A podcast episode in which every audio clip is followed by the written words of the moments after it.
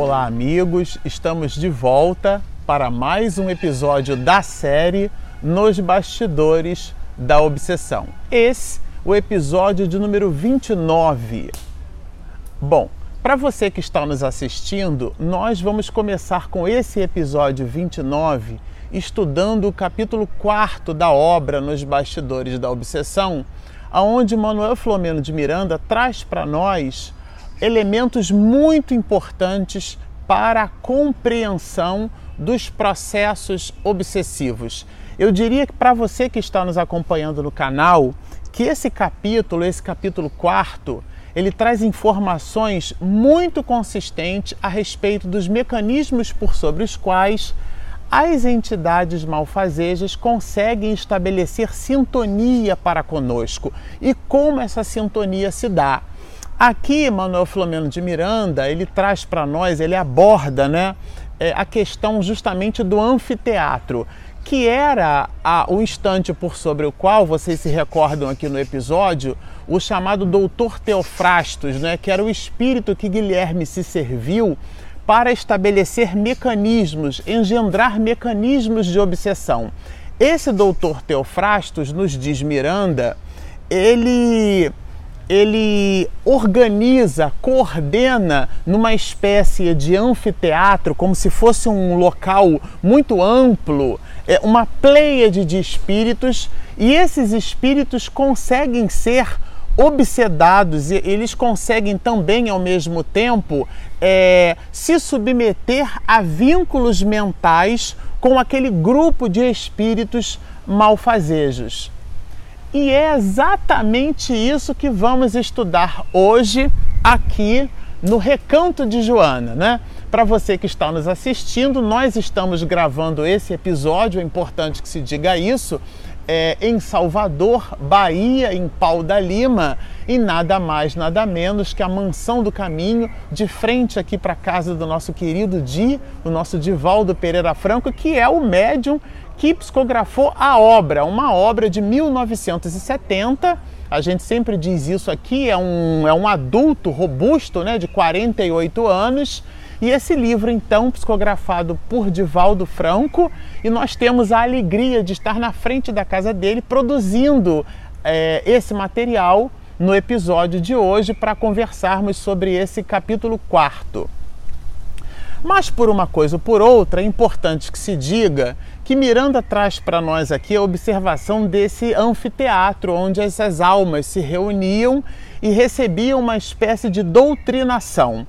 E o prólogo, os primeiros capítulos, ou melhor, os primeiros parágrafos desse capítulo, faz-nos perceber que existia a necessidade de, primeiro, esses espíritos que estavam num processo de socorro à família Soares, é, havia uma necessidade deles entenderem esses mecanismos de hipnose.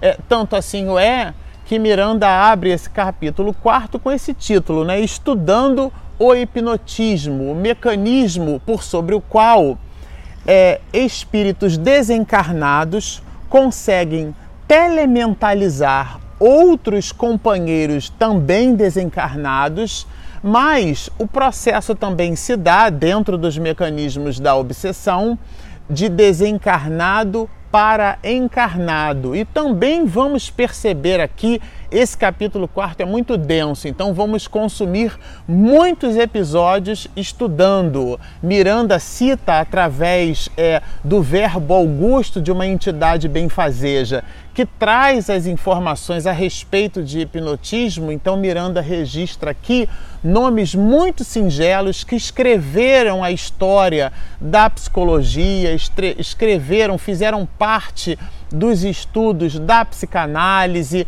Então, é um material muito rico e ao mesmo tempo muito denso. No episódio de hoje, nós vamos estabelecer um introito, uma introdução. Vamos falar sobre o início desse diálogo. E, e o diálogo se dá de, através de um mecanismo muito interessante, porque o médium, é, que inclusive assiste os processos tanto no mundo material como no mundo espiritual, né, o médium Moraes, ele então recebe por sintonia benfazeja o influxo desse espírito, que é uma entidade veneranda. E esse espírito dá uma verdadeira aula nos processos de hipnotismo, né? Ele vai nos dizer que desde os tempos imemoriais, que são conhecidas algumas das práticas do, do hipnotismo moderno, que ocupava nas religiões dos povos da antiguidade oriental lugar de relevo, embora com nomenclatura diversa. Aqui é importante destacar que esse espírito estabelece uma introdução fazendo-nos perceber muito fortemente os mecanismos que existem no processo obsessivo dentro do processo hipnótico, da telementalização. E ele cita aqui o Egito faraônico através dos sacerdotes que pesquisavam os mais variados fenômenos psíquicos, né? Fala dos taumaturgos caldeus que praticavam com finalidades terapêuticas, falam das diversas literaturas, ele fala, né? Em relação à, à que conservam ainda hoje fragmentos históricos da sua viagem multissecular através de civilizações incontáveis que ficaram no passado. O que é importante a gente observar é, nesse apontamento desse espírito benfazejo é a ligação que ele estabelece entre a obsessão e os processos de hipnose, de telementalização. Nós vamos consumir, como eu disse, vários episódios para poder estudar essas questões, nos aprofundar nessas, nessas questões. Mas vamos encontrar o seguinte apontamento: o meio de uma influência mútua entre os corpos celestes e a Terra e os astros. Aqui ele está falando, ele está fazendo essa citação para nos dizer que o meio por sobre o qual é, os processos de magnetismo ele acontece, ele cita anteriormente Anton Franz Mesmer, né? O, o pai do chamado mesmerismo, que era justamente o médico que estudou a capacidade que todos os seres humanos possuíam de magnetizar então, ele, Franz Mesmer, né, e depois Kardec se serviu dos estudos de Mesmer para poder justamente dinamizar essas questões. Mas foi Mesmer um dos importantes médicos que estudou essas questões relacionadas ao magnetismo animal e a gente vai trabalhar isso bastante aqui no capítulo 4. Mas por uma coisa ou por outra, é o fluido cósmico universal, e a gente vai perceber isso no livro dos Espíritos, que é o agente por sobre o qual as propriedades eletromagnéticas elas então funcionam como uma espécie de conduto, na verdade um, um, um, um meio por onde essas energias elas então se propagam. Então, o meio de uma influência mútua entre os corpos celestes, a Terra e os astros, porque todos nós estamos mergulhados no fluido cósmico universal. Essa matéria, lá no livro dos Espíritos, a gente vai encontrar né, a matéria quintessenciada, porque a matéria se apresenta em estados que nós ainda não podemos compreender. Isso está muito bem escrito na questão 22A do Livro dos Espíritos. Kardec pergunta assim: que definição podeis dar da matéria? Já que na 22, porque ele cita algumas propriedades de ponderabilidade da matéria, como peso, por exemplo, né?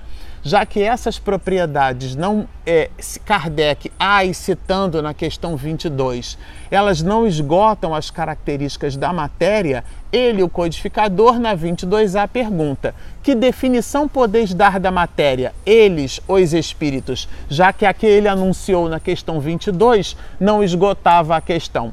E os espíritos dão uma resposta muito curiosa, porque essa questão, a questão que define a matéria, que é muito importante para o elemento do entendimento aqui do hipnotismo, essa questão ela está escrita na primeira parte do livro dos Espíritos. E a primeira parte, há quem diga que foi dali que surgiu, por exemplo, o livro A Gênese, né? Portanto, é, é de uma abordagem muito científica, contrastando, por exemplo, com a terceira quarta parte dessa mesma obra, aonde Kardec coloca ali as leis morais e há quem diga que é dali que surgiu o evangelho. Mas por uma coisa ou por outra, a resposta da questão 22A do Livro dos Espíritos é uma resposta que traz para a gente reflexões de ordem filosófica, de ordem moral, de cunho reflexivo. As entidades benfazejas respondem assim: é, a matéria é o laço que prende o espírito e por sobre o qual e ao mesmo tempo este exerce a sua ação. Quer dizer, como é que as coisas materiais elas nos prendem, né? Então, nos dias de hoje, a gente vai observar uma pessoa numa coluna, numa revista, dizendo assim: nossa, aquele carro daquele jogador de futebol custou 2 milhões de reais, né? Um exemplo. Olha que joia, né? Aquela joia magnífica. Então, aquela roupa é de uma grife. Ou então, aquele perfume. Quer dizer, as coisas materiais.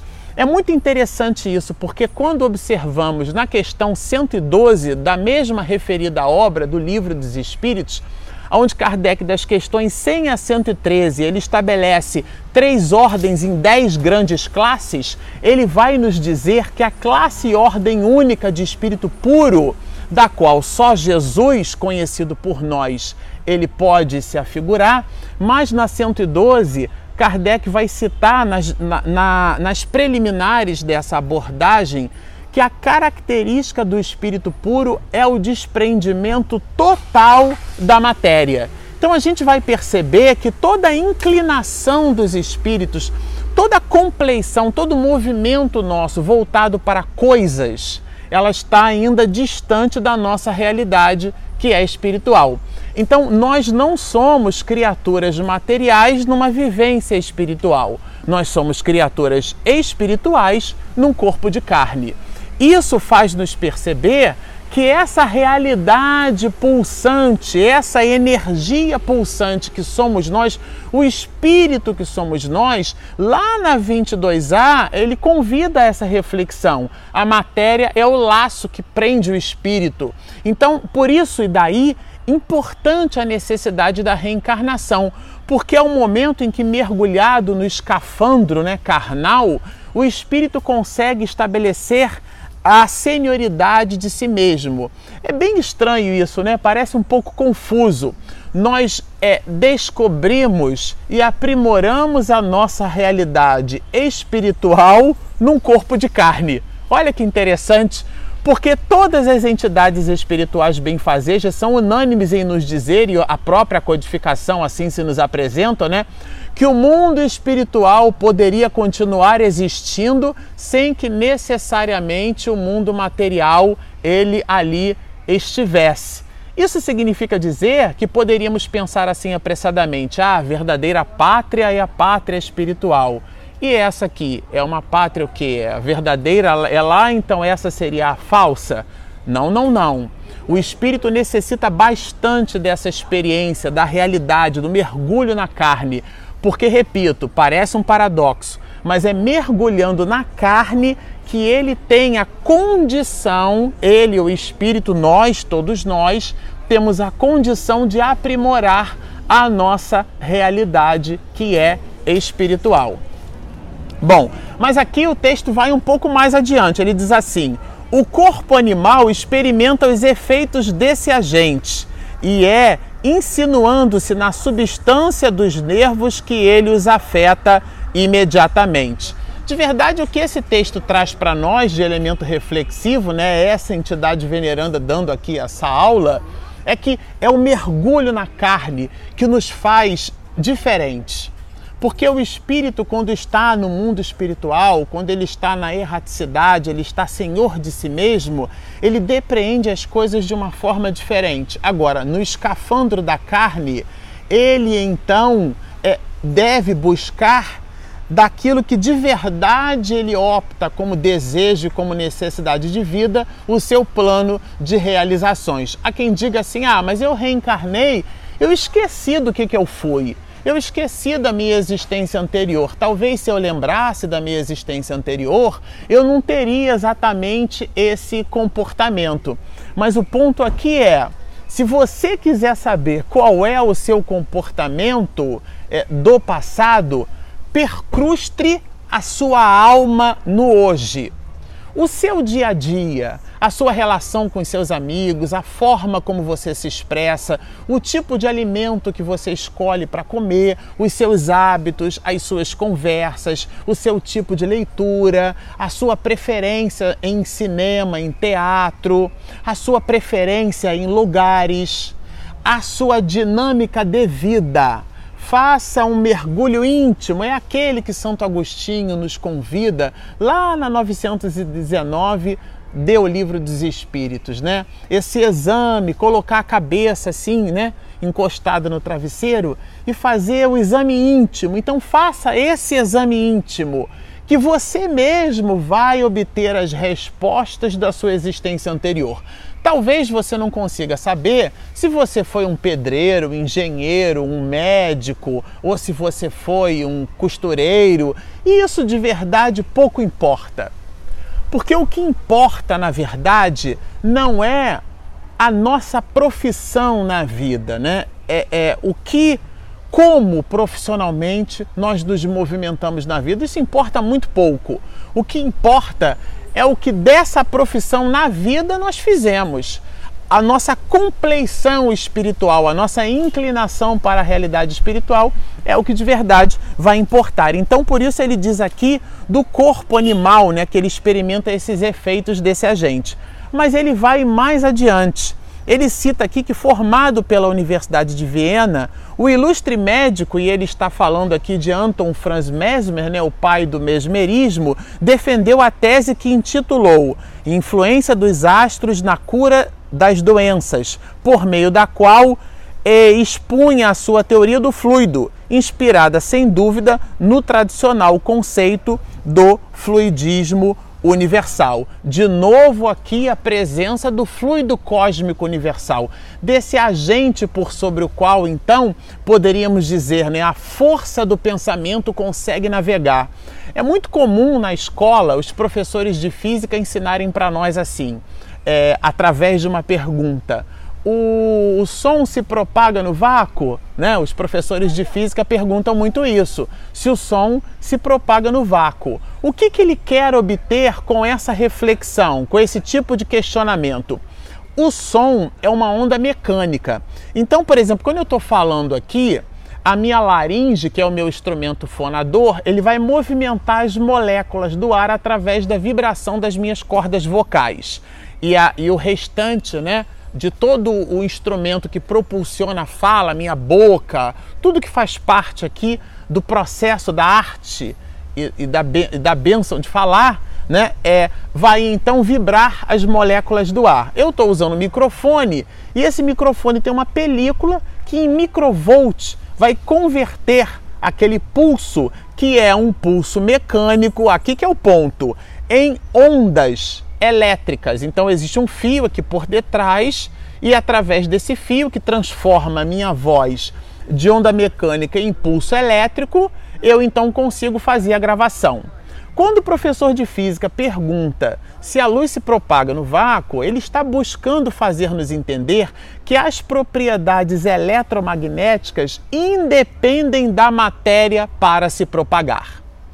E isso cria uma certa confusão, tanto assim o é que do século 20 para cá nós já aprendemos que a luz, ela muito mais do que se propaga no vácuo. A luz, ela ora se comporta como onda e ora se comporta como partícula. As propriedades eletromagnéticas assim o são.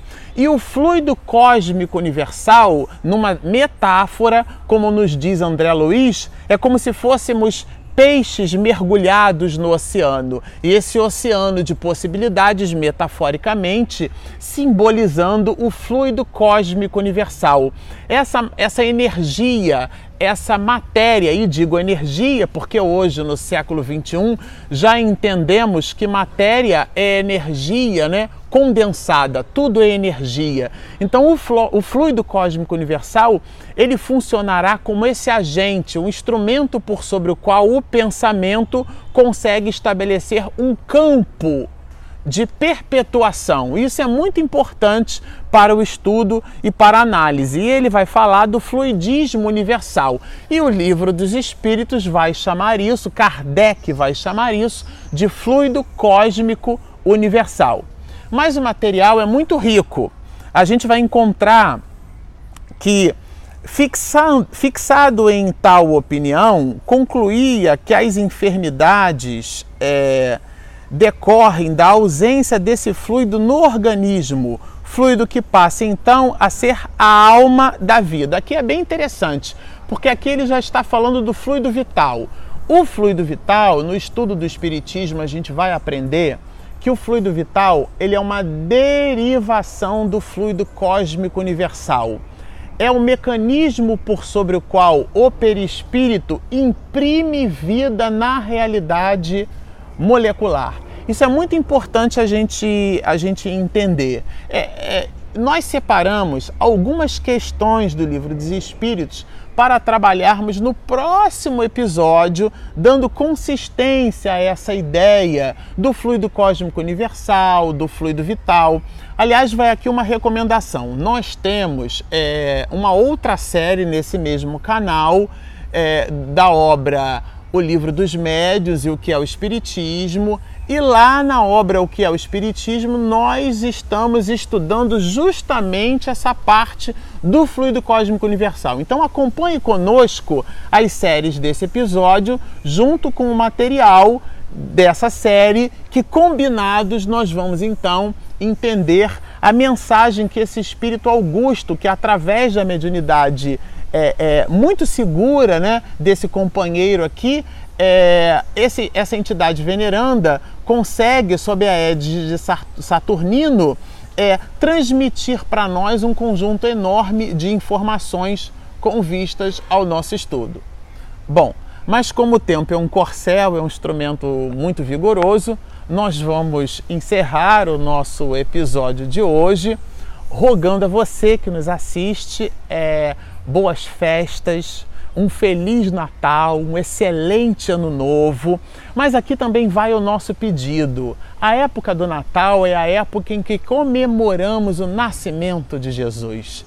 Aquele homem singular, aquela estrela de primeira grandeza que dividiu a humanidade entre antes e depois dele, que trouxe o valor do amor, mais do que isso, ele o exemplificou. Então, nesse período de Natal, no lugar de você dar presentes, faça-se presente. Aliás, mais do que isso, busque a conquista do verbo presentear estando presente nos instantes de dificuldade de sua família. Um pastor norte-americano nos disse assim: floresça aonde Deus te plantou. Então, se é naquele ambiente familiar que você está, é ali que você precisa se fazer presente, é ali que você precisa então transformar o vigor do amor de Jesus através das suas próprias ações. Aqui no Recanto de Joana, nós nos despedimos, estamos curtindo o 21º movimento Você e a Paz, desejando a todos então muita paz.